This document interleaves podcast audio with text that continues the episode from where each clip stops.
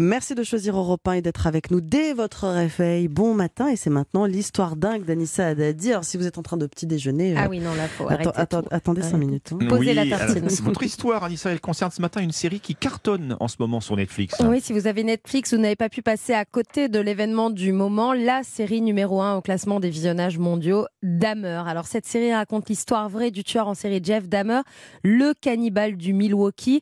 Il a été condamné en 92 à 957 ans de prison, qui correspondent à 17 fois la peine de perpétuité pour ces 17 meurtres. Voilà ce que ça donne.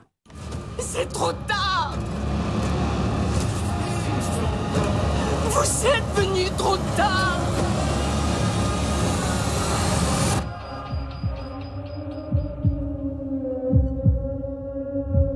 Mangez-le.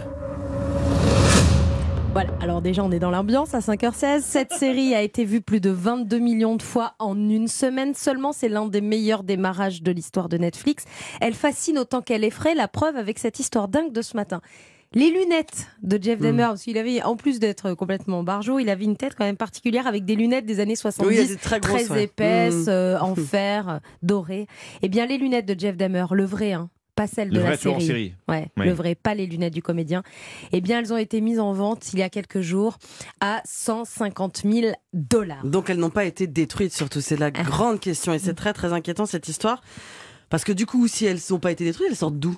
Eh bien, ces lunettes, elles appartiennent à un homme, Taylor James. Mais attention, cet homme possède une collection impressionnante d'objets qui ont appartenu Hmm. au tueur Jeff Dahmer.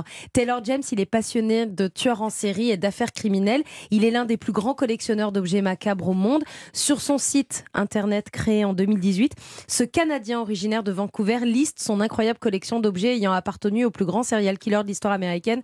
Je suis allée sur ce site et j'en ai fait des cauchemars toute la nuit. Mhm. Taylor James ne vend pas que les lunettes de Jeff Dahmer, mais aussi un dessin d'école du tueur, une lettre manuscrite du père de Jeff Dahmer pour 2500 dollars, ou encore la Bible qu'il possédait en prison pour 10 000 dollars, mais tout ça c'est soft par rapport à ce qui arrive.